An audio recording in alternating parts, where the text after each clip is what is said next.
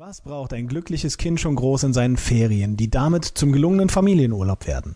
Schaufel und Eimerchen, eine sanfte Brise und zumindest einen Elternteil in Rufweite. Weit gefehlt, behaupten jene, die schon etwas größer sind und sowieso viel lieber mit Gleichaltrigen losgezogen wären. Da muss dann schon ein Pferd herbei und ab und zu auch Action im angesagten Club.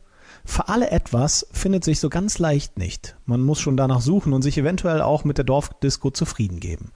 Im kritischen Alter kann man es den lieben Kleinen ohnehin kaum recht machen. Da müssen sie halt zurückstecken oder durch eigene Initiative glänzen. Wer sich ausufernde Diskussionen ersparen möchte, kann die Verantwortung für die Zeit des Urlaubs auch teilweise abgeben und in ein Familienhotel ziehen. Dort wird gelegentlich sogar an die Bedürfnisse der Eltern gedacht. Es empfiehlt sich allerdings, vorher genau hinzusehen.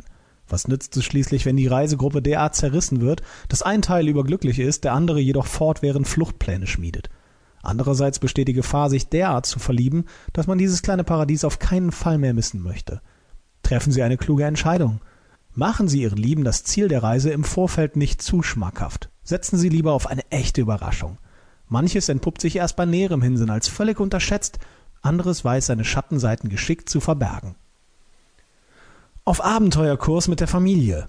Ein Schubs in die Wirklichkeit kann überdies auch glücklich machen. Man lernt sich in einem anderen Licht kennen, es lassen sich gemeinsame Strategien entwickeln und noch dazu unvermutete Fähigkeiten entdecken.